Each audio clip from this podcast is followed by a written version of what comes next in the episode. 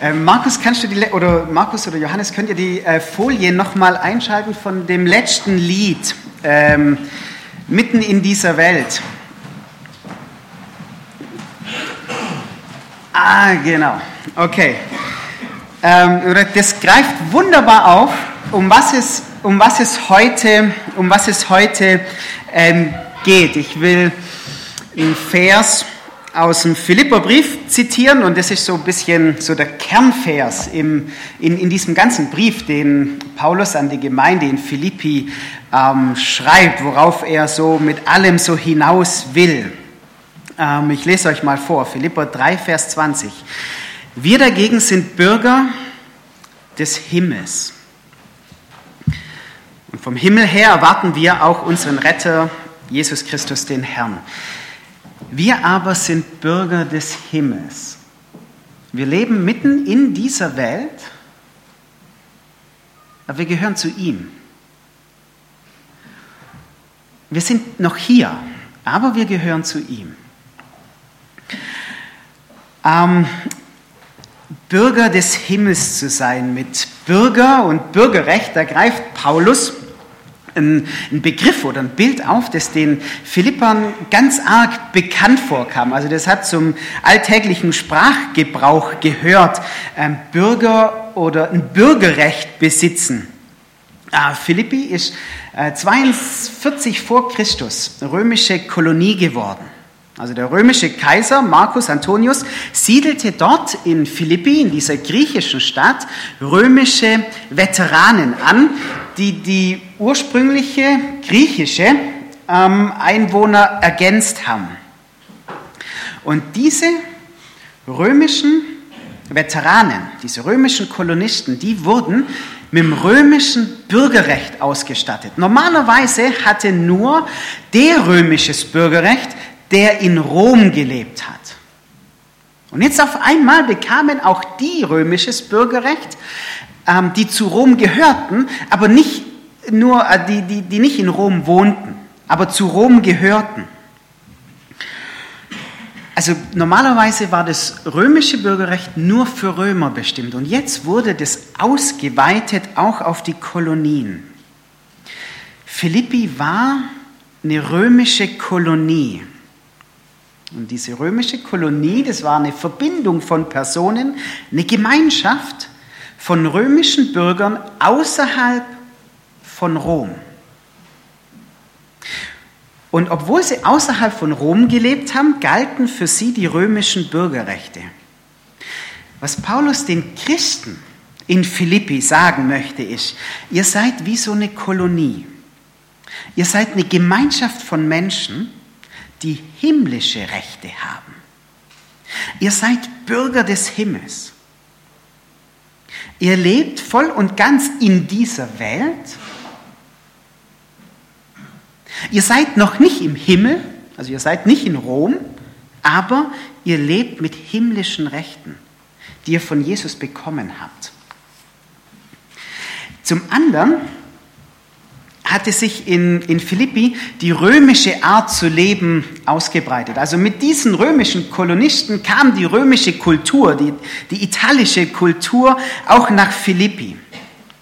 Ähm, und Philippi war Rom in, in, in der Lebensart und in der Kultur ähm, dem, dem Original Rom so ähnlich, dass man es Rom in Kleinformat genannt hat. Ähm, was Paulus den Christen in Philippi sagen möchte, ist, so wie diese griechische Stadt Philippi von der römischen Kultur und Art geprägt ist zu leben, von den römischen Tugenden geprägt ist, obwohl sie ja von Rom ganz weit weg ist. Genauso sollt ihr hier, also in Philippi, in einer himmlischen Art leben. Himmlisch leben in Philippi. Ihr seid Bürger des Himmels. Ihr als Gemeinschaft lebt miteinander, lebt so miteinander, wie wenn ihr im Himmel wärt. Den Römer lebten, egal wo sie waren, ihre Art.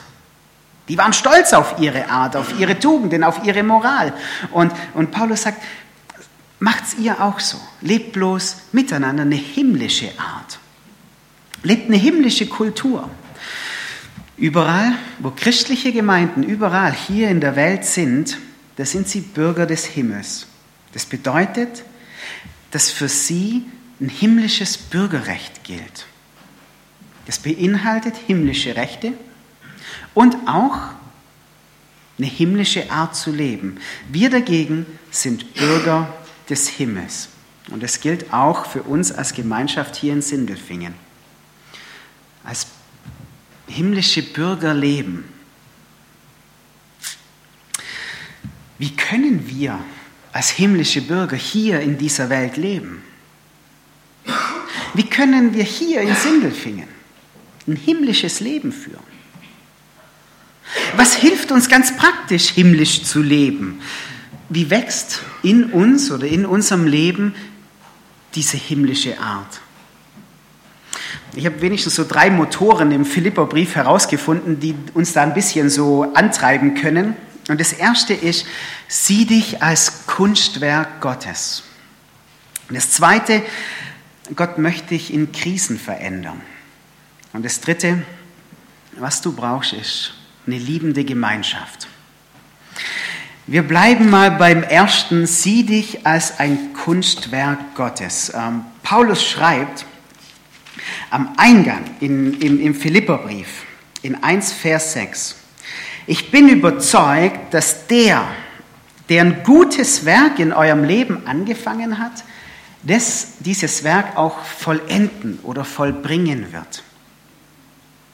Ich bin guter Zuversicht, dass der, der ein gutes Werk in euch angefangen hat, der wird es auch vollenden bis an den Tag Christi. Äh, kennt ihr diesen Magic ähm, kann das jemand? Mal Hand hoch, kann das jemand? Ihr, ihr kennt es, oder? Das sind lauter verschiedene Farben und das Ziel ist, ähm, ähm, eine Fläche mit äh, die ganzen Dinger so hinzudrehen, dass eine Fläche eine Farbe ist und das überall. Okay, äh, jetzt brauche ich einen Freiwilligen. Ach, Rübe, komm doch mal vor. Wir geben dir die Chance, das einfach mal auszuprobieren. Ob du das hinkriegst, ähm, probier es einfach mal aus. Wir schauen dir dabei zu.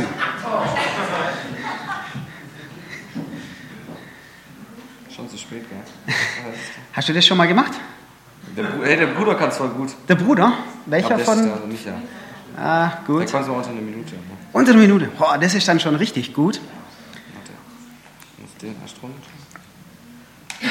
Okay. Okay, du hast da schon mal zugeguckt und so. Das ist. Ui, ja, ah, da, da, da tut sich was. Wie wenn er das äh, chaotische Werk vollenden könnte. Yeah. Nicht. Deswegen habe ich dich ausgesucht. nee. Passt, dank dir. okay, aber hey, das schaut, das schaut nicht schlecht aus, oder? Da sind, auf der Seite sind schon voll viel rote. Äh, naja, aber hier. Ruben, danke dass, du, danke, dass du dich zum Affen gemacht hast für uns. Äh, wir schauen uns jetzt einen an. Ähm, äh, das fand ich faszinierend.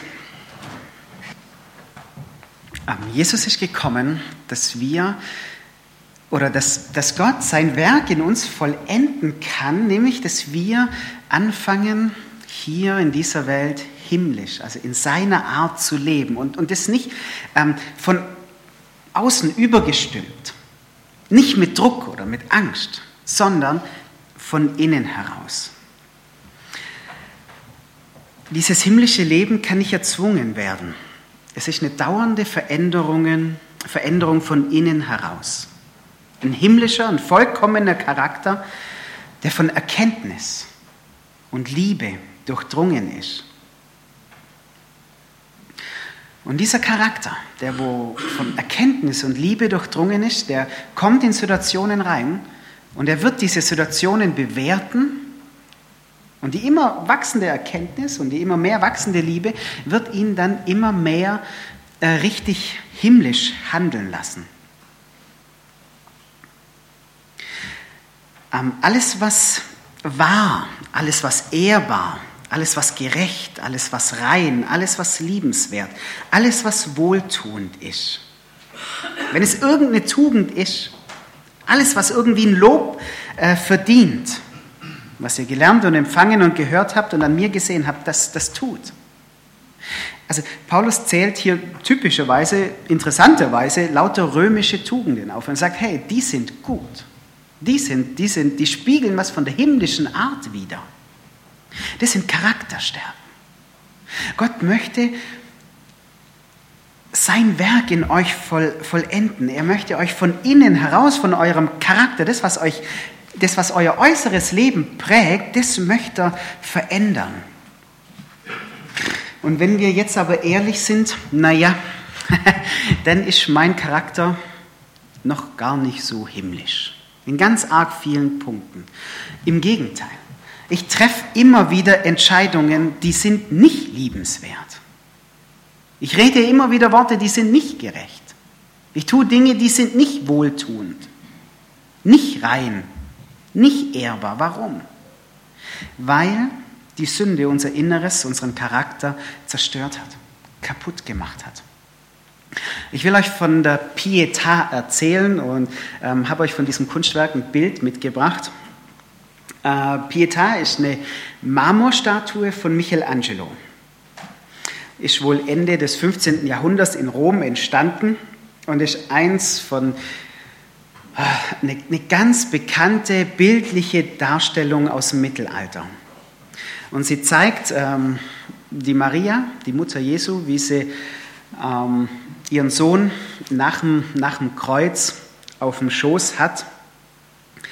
Und es ist eines der bedeutendsten Kunstwerke äh, der abendländischen Bildhauerei, befindet sich im Vatikan in Rom.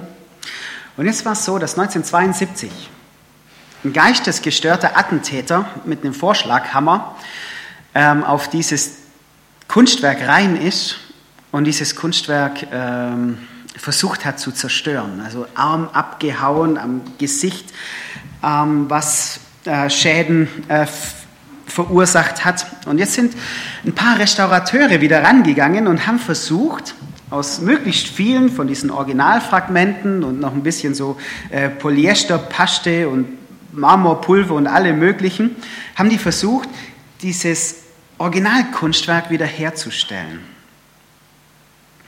Jeder Mensch ist ein Geschöpf Gottes. Jeder Mensch ist ein Kunstwerk Gottes. Du, du bist ein Kunstwerk Gottes, an, an dem Gott selber Hand anlegt. Das Gott restaurieren, verschönern möchte. Klar, die Sünde hat was in uns zerstört. Die Sünde ist mit dem Vorschlag Hammer auf uns ein und hat unser Inneres, unseren Charakter kaputt gemacht. Aber jetzt ist Gott nicht so, dass er sagt, okay, das Ding ist zerstört, du bist zerstört, ich schmeiße es weg, ich will mit dir nichts mehr anfangen. Sondern jetzt kommt Gott und fängt an, an uns rumzubasteln, uns zu restaurieren, uns wiederherzustellen. Du bist Gottes Werk. Du bist Gottes Kunstwerk, an dem Gott arbeitet. Ähm, und ich glaube, dass, dass, dass Gott der, der beste Menschenhersteller ist, den es überhaupt gibt dass er äh, uns wieder vollkommen herstellen kann, dass er ein vollkommenes Kunstwerk aus uns machen kann. Und, ähm, und Paulus, Paulus ist da voll dabei. Er liebt es. Er, er sagt, jawohl, ich, ich möchte, dass Gott mich wiederherstellt. Ich möchte, dass Gott mich vollkommen macht, dass ich wieder seine Art ähm, widerspiegel. Ich, ich will so ein Kunstwerk sein und, und er schreibt, nicht, dass ich es schon ergriffen habe, also ich habe es noch nicht. Ich bin es noch nicht vollendet, ich bin es noch nicht vollkommen, aber ähm, ich, jage, ich jage dem hinterher, ob ich es ergreifen möge, weil ich von Christus ergriffen bin. Also er jagt dem hinterher. Er sagt, Christus hat mich ergriffen und deswegen möchte ich mich umgestalten lassen. Deswegen möchte ich mich verändern lassen. Ich, ich jag diesem himmlischen Lebensstil hinterher. Ich will, ich will ein vollendetes Kunstwerk werden. Und wie gestaltet Gott uns um? Wie arbeitet Gott an uns? Wie, wie verändert er uns? Nimmt er wieder einen Vorschlaghammer? Nimmt er wieder einen fetten Bohrer? Na, ich glaube, er macht es eher so, ähm, so die ganz, ganz feinen ähm, Werkzeuge, so, die, so der ganz kleine Bohrer oder eine ganz kleine Schleife vom Zahnarzt, klar, das tut vielleicht auch manchmal weh, ähm, aber, aber richtig sachte. Er stülpt uns nicht was über. Er zwingt uns nicht in irgendwas hinein, sondern er fängt in einer ganz sachten, liebevollen Art an, an uns zu arbeiten, ohne Druck, ohne Zwang, ohne Angst. Wie macht er das? Philipper 2, die Verse 12 bis 14. Wie arbeitet Gott an uns?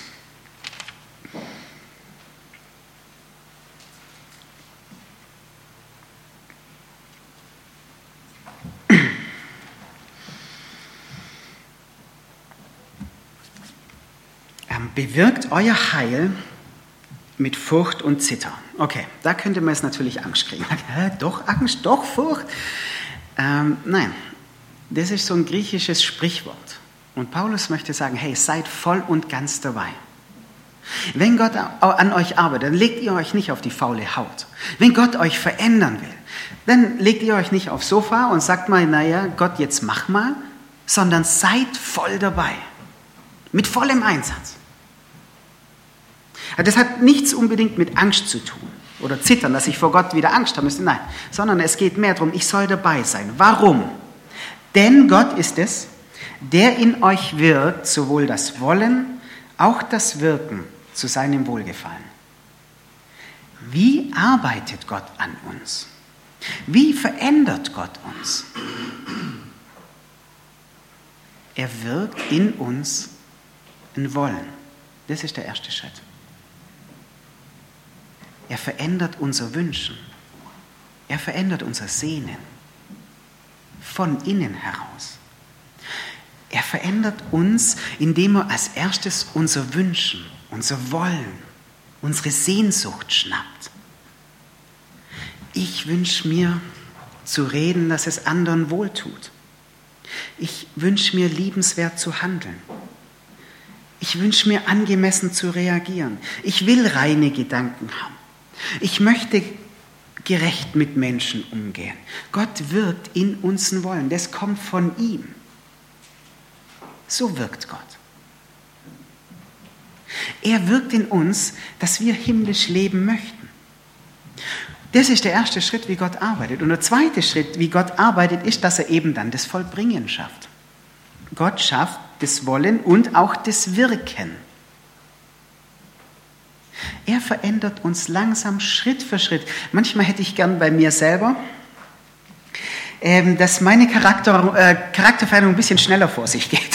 Also ich wäre liebend, liebend gern morgen wesentlich geduldiger, als ich es bin. Also ich bin die Ungeduld in Person, glaube ich, und das mit allem und, und jedem. Und da hätte ich gern, dass Gott mich verändert. Aber das ist oft gar nicht so einfach, weil, weil Gott nicht äußerlich ansetzt, sondern, sondern innerlich. Er will mich innerlich verändern, ganzheitlich. Und es geht manchmal langsam, Schritt für Schritt. Aber Gott wird das schaffen. Mit mir zusammen.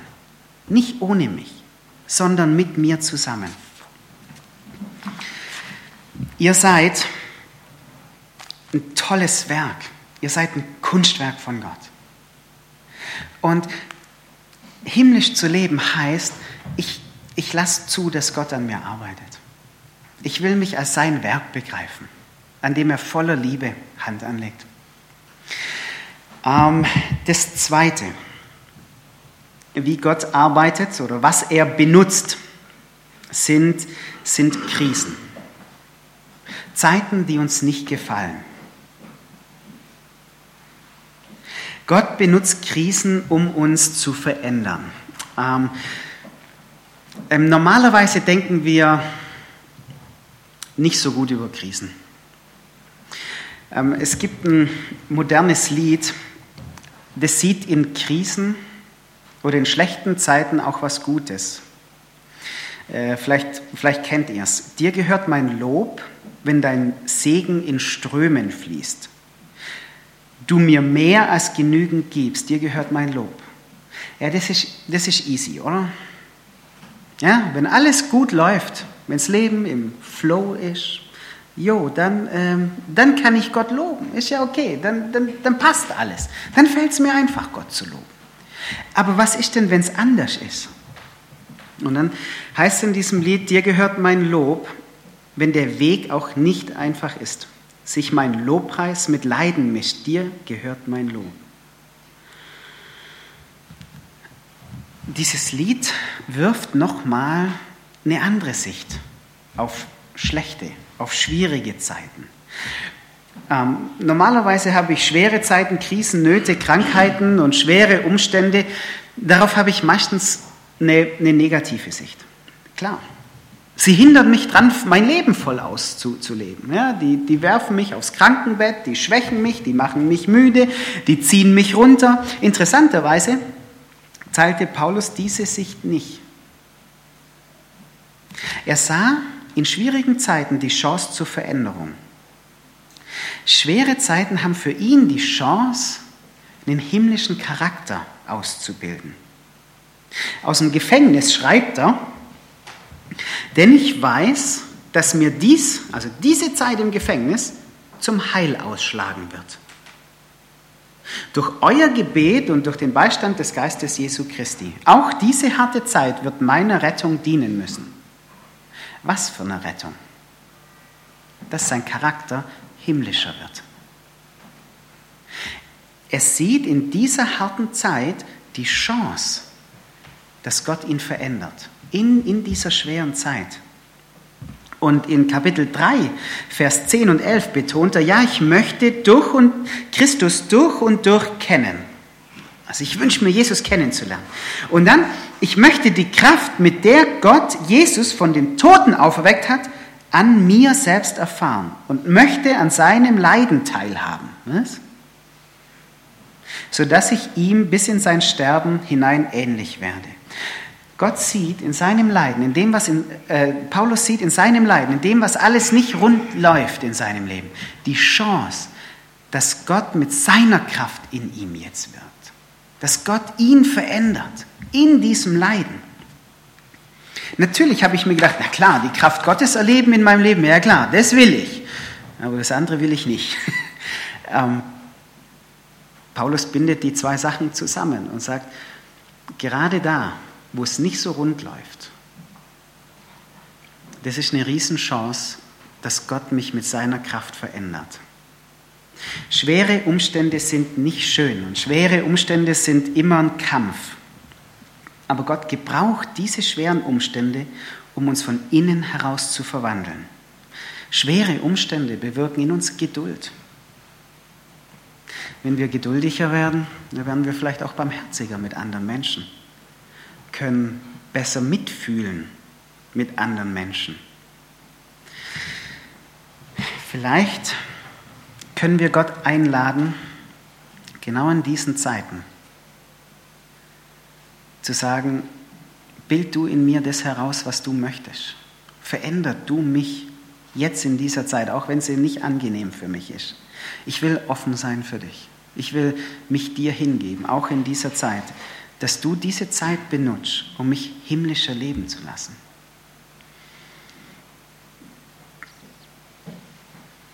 Ich habe euch noch mal ein Video mitgebracht und es ist ein wunderschönes Bild dafür, ähm, wie, wie schön Veränderung oder was Veränderung aus uns machen kann.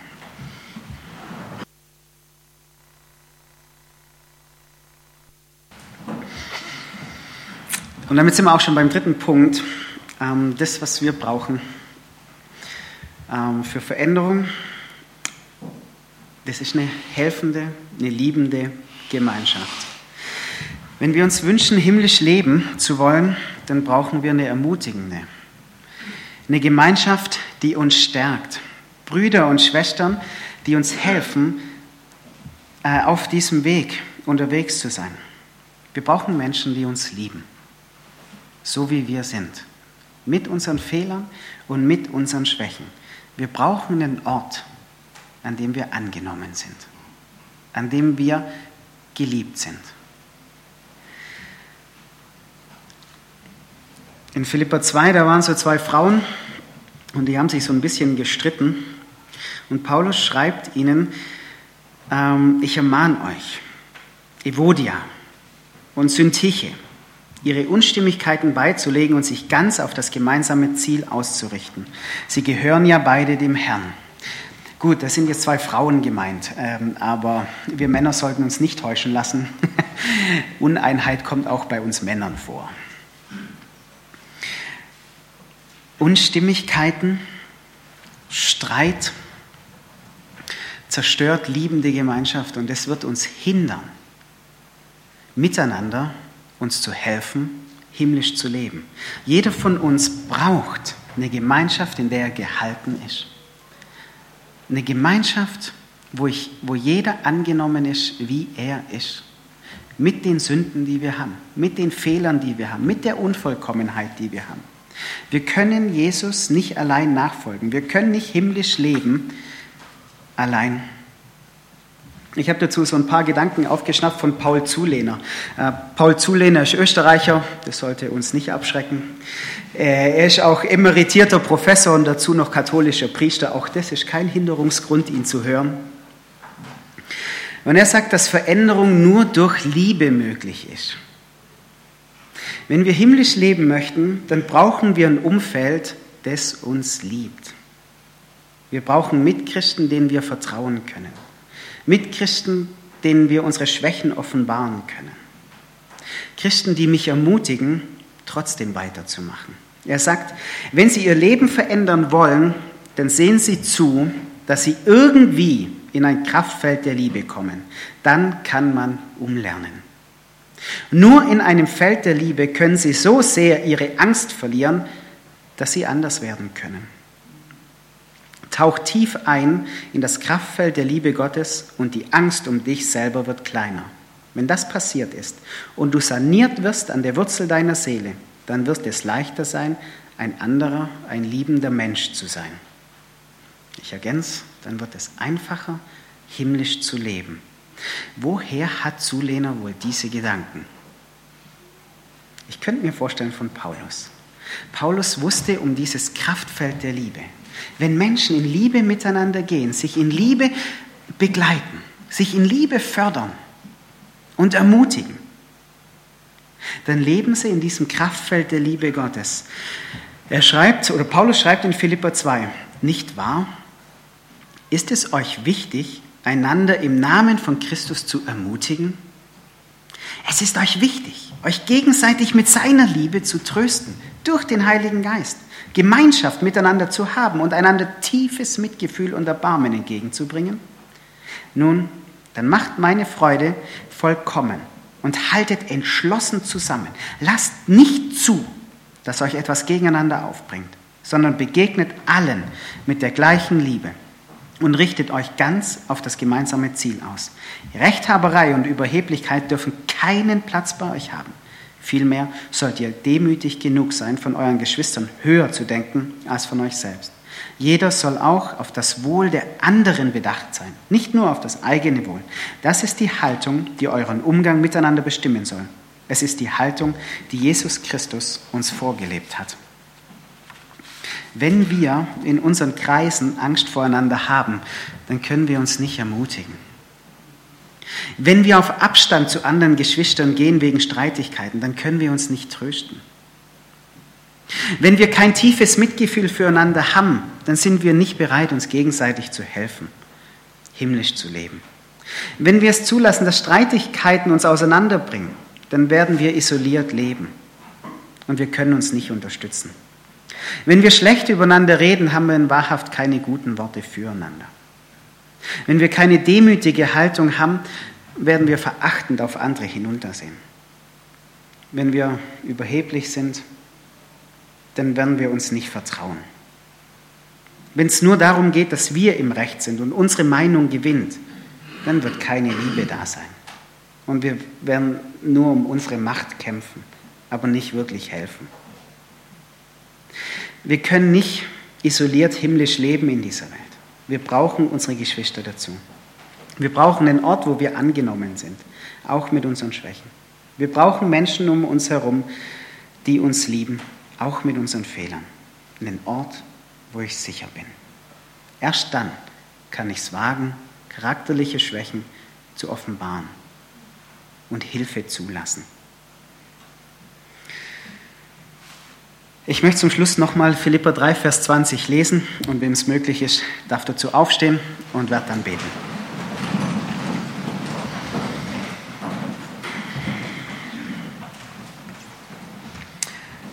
Ihr dagegen seid Bürger des Himmels. Du bist ein Himmelsbürger.